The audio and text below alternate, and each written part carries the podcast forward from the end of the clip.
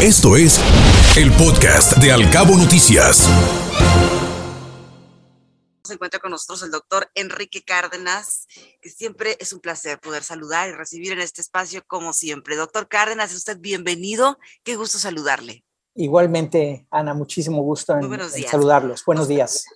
De temas eh, pues sumamente relevantes, sobre todo de los temas económicos y financieros, doctor. La, la, inflación en nuestro país no da tregua, cada vez pega más al bolsillo de los mexicanos. Este plan lanzado por el gobierno federal para pues frenar un poco la inflación y para que los productos de la canasta básica eh, pararan sus aumentos, pues como que no ha funcionado del todo bien. ¿Cómo ve las cosas en materia económica y financiera para el país? Bueno, pues efectivamente, Ana, estamos viviendo no solamente en México, sino prácticamente en todo el mundo una inflación relativamente elevada eh, de lo que había sido en los últimos años. Y en, en, México se está viendo ya con problemas serios, sobre todo en alimentos, como bien mencionas, y que ciertamente los subsidios que ha estado dando el gobierno federal a la gasolina y a, a la electricidad eh, para evitar que los aumentos internacionales en los precios del petróleo y y de las gasolinas eh, afecten menos a, a, en México y eso, digamos, eh, retenga, contenga un poco la inflación, están siendo muy, pues están siendo muy importantes, pero tampoco pueden ser por demasiado tiempo. El costo fiscal de esos subsidios es enorme, se habla de 300 mil millones de pesos, imagínate, para el 2022. Entonces, no, es, es un paliativo, es algo que puede estar bien durante poco tiempo, pero no puede durar para siempre. Entonces, la inflación sí que tenemos eh, va a seguir muy fuerte. Ya vimos las primeras, bueno, ya desde hace tiempo, pero digamos, eh, esta semana ha habido un aumento en las tasas de interés en la Reserva Federal, una, la, la mayor en, en, en, muchos años. Desde 1994, el Banco Central de Estados Unidos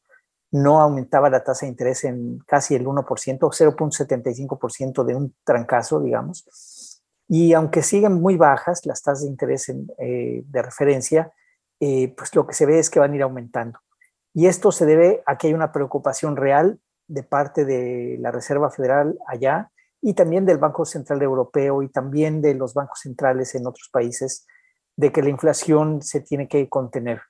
Y, bueno, entonces lo que estaremos viendo, Ana, es este aumento en tasas de interés que a, a lo mejor la gente en México diría, bueno, pues como que no debería afectar tanto, pero lo que indica es lo que indica en el caso, digamos, en general, es que eh, te va a costar más utilizar el crédito, por lo tanto vas a tener menos eh, deseos, se va a encarecer si quieres comprar algo a plazos, por ejemplo, un coche o una lavadora o lo que sea.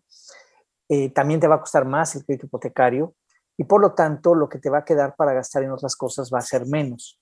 Entonces, le están, le están dando un golpe, digamos, a la, a la demanda, eh, lo cual evidentemente no va a ser suficiente porque en un programa anterior con, con ustedes, Ana, veíamos que aquí el problema ha sido la oferta, es decir, un, eh, el, el, costo de las cosas, el costo de los insumos es lo que está aumentando eh, y eso está haciendo que al contraerse la cantidad de, de bienes y de servicios disponibles en, en, el mercado, pues los precios tiendan a aumentar. Entonces, eh, los precios aumentan o porque gastas mucho, ¿no? Hay mucha gente que quiere las cosas, o bien porque hay pocas cosas.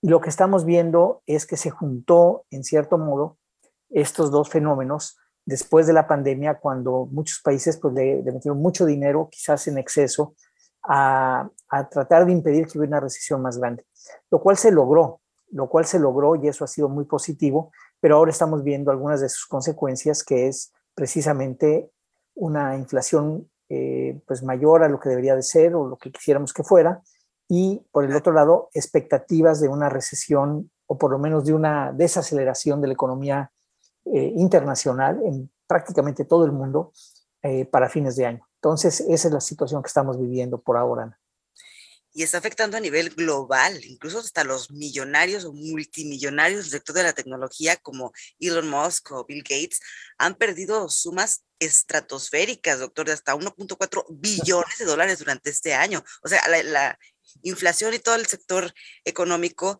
pues le está pegando a todos los bolsillos en menor escala o en gran escala, ¿no? Pues sí, es que cuando tienes tú que, eh, digamos, por un lado, un fenómeno inflacionario, que tú dirías, bueno, ¿y por qué no? ¿De dónde salió? como decía, en el caso mexicano se ha grabado, también lo platicamos en el programa, por el crimen organizado, en donde hay regiones, eh, sobre todo agrícolas, eh, en Michoacán, por ejemplo. Bueno, el cobro de piso sabemos que es generalizado, eh, donde también se produce limón, y por eso es que los precios de estos productos también han aumentado bastante. Entonces le, agregamos otro problema adicional a los que existen a nivel internacional, la guerra de Ucrania, que también lo hemos comentado, como la reducción en la, en la oferta de granos que se viene precisamente porque tanto Ucrania como Rusia pues, son productores internacionales muy importantes. La semana pasada vimos el bombardeo en Ucrania de depósitos de granos enormes y los eh, destruyeron. Entonces, eh, sí pareciera de pronto, hay, un historiador muy reconocido que se llama eh, Tom Snyder, de la Universidad de Yale, que sacó apenas un artículo en estos días diciendo que uno de los objetivos de Putin era generar hambre a nivel eh, mundial como para que hubiera eh, una serie de factores, incluyendo migraciones internacionales mayores y un desconcierto a nivel internacional. Bueno, aunque pudiera sonar casi difícil de creer, pero la verdad es que por el otro lado, pues sí, es lo que está sucediendo. Los, los productos alimenticios están aumentando de precio y esto, pues evidentemente va a generar eh, una, un desequilibrio pues eh, muy amplio, sobre todo en aquellos países en donde eh, pues le está golpeando más directamente esta, esta reducción de la oferta de, granos que provienen de Ucrania o que provienen de Rusia, por ejemplo. Claro. Aquí está con nosotros Alejandra Nájar, doctor, y, tiene un comentario para usted. Sí, Alejandra, ¿qué tal? Hola. Hola, muy buenos días, doctor. Oye, yo ante este panorama, ¿cuál es la situación? ¿Cómo podemos enfrentarlo nosotros, los ciudadanos de a pie, en nuestra economía familiar? Y dos, ¿qué ha pasado con este plan antiinflacionario que ya hace un mes que implementó el gobierno federal? Eh, pues, ¿qué ha pasado con esto, no? Para también ayudar en la economía y a todo lo que está sucediendo. Sí, bueno, primero, eh, eh, digamos, déjame empezar por la segunda parte. Ciertamente el programa se veía desde el principio que iba a ser muy difícil porque de lo que hablaba era de que los productores pudieran contener algunos precios, lo cual, aun cuando lo hicieran y lo hicieran eh, de acuerdo a lo acordado, digamos, lo cual no necesariamente ha sucedido, de cualquier forma, el alcance de, de estas reducciones iba a ser bastante limitado. Por ejemplo, algunos alimentos en una variedad de productos de alguna empresa, eh, pues simple, digamos, los acuerdos eran limitarlos en ciertos productos nada más. Y es muy difícil que, que eso pueda permanecer por mucho tiempo porque si los costos, por ejemplo, de la energía están aumentando para las empresas, pues estas necesariamente van a tener que repercutir en sus precios finales ese aumento de costos tarde que temprano. Podrán aguantarlo un poco de tiempo, pero la verdad es que eso no iba a poder tener mucha, mucho alcance, mucha, mucho impacto, digamos. Entonces, pues no, no es fácil que resulten, también es demasiado pronto para decirlo, pero de cualquier manera eh, ya se veía desde el principio que no iba a ser tan fácil que esto ocurriera. Eso por un lado.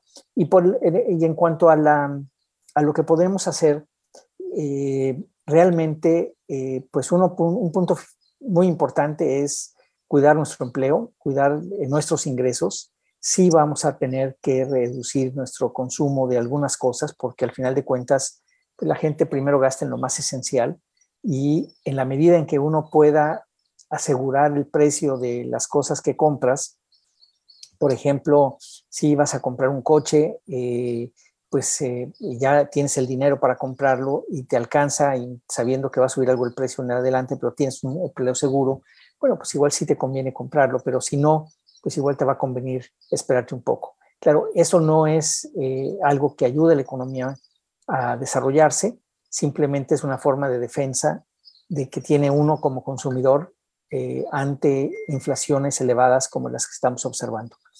Y así es que pues realmente no hay mucho para dónde hacer, racionalizar lo más que se pueda el, consumo de lo que tengas, ¿no? de lo que hagas. Y pues casi, casi te diría, eh, Ale, que esa es la, la única manera, porque realmente eh, sí es un fenómeno eh, que, que, nos está afectando a todos. Y vaya que sí. Por otra parte, doctor Cárdenas, escuchaba el otro día declaraciones de la gobernadora del Banco de México, Victoria Rodríguez, quien decía que el sistema financiero mexicano pues mantiene una, posición sólida y decía que estamos enfrentando un, sistema de resiliencia, pero que enfrentaba retos relevantes. ¿Usted cómo va el sistema, cómo ve más bien el sistema financiero mexicano ante esta situación tan abrumadora por la inflación? Mira, la parte del sistema financiero yo no lo veo, no lo veo mal, veo que ha sido bastante conservador y por lo tanto estaba, digamos, bien pertrechado para, para soportar eh, caídas, eh, digamos, la, la, cartera vencida no está muy elevada, eh, hay que tener cuidado, no quiere decir que esto no pueda cambiar en el futuro, pero digamos, no es una alarma importante ahí. Yo más bien vería una alarma donde sí puede haber un foco amarillo tendiendo a, naranja, eh, para no llegar a rojo todavía, es en el tema de las finanzas públicas y eh, que pudiera llevar a déficit elevados este año.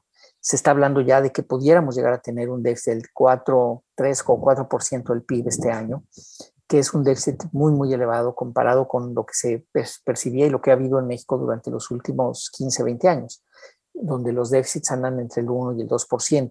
Se había presumido en este gobierno que los déficits debían ser mucho menores. Eh, al principio en parte lo fueron por aquello de haber utilizado reservas que tenía el gobierno en los fondos, por ejemplo, el fondo de contingencias para las finanzas públicas, aquello de los fideicomisos, los 50 mil millones de, pesos que tenía el Seguro Popular, digamos, los ahorritos que había se los han ido comiendo y ya no hay ahorros.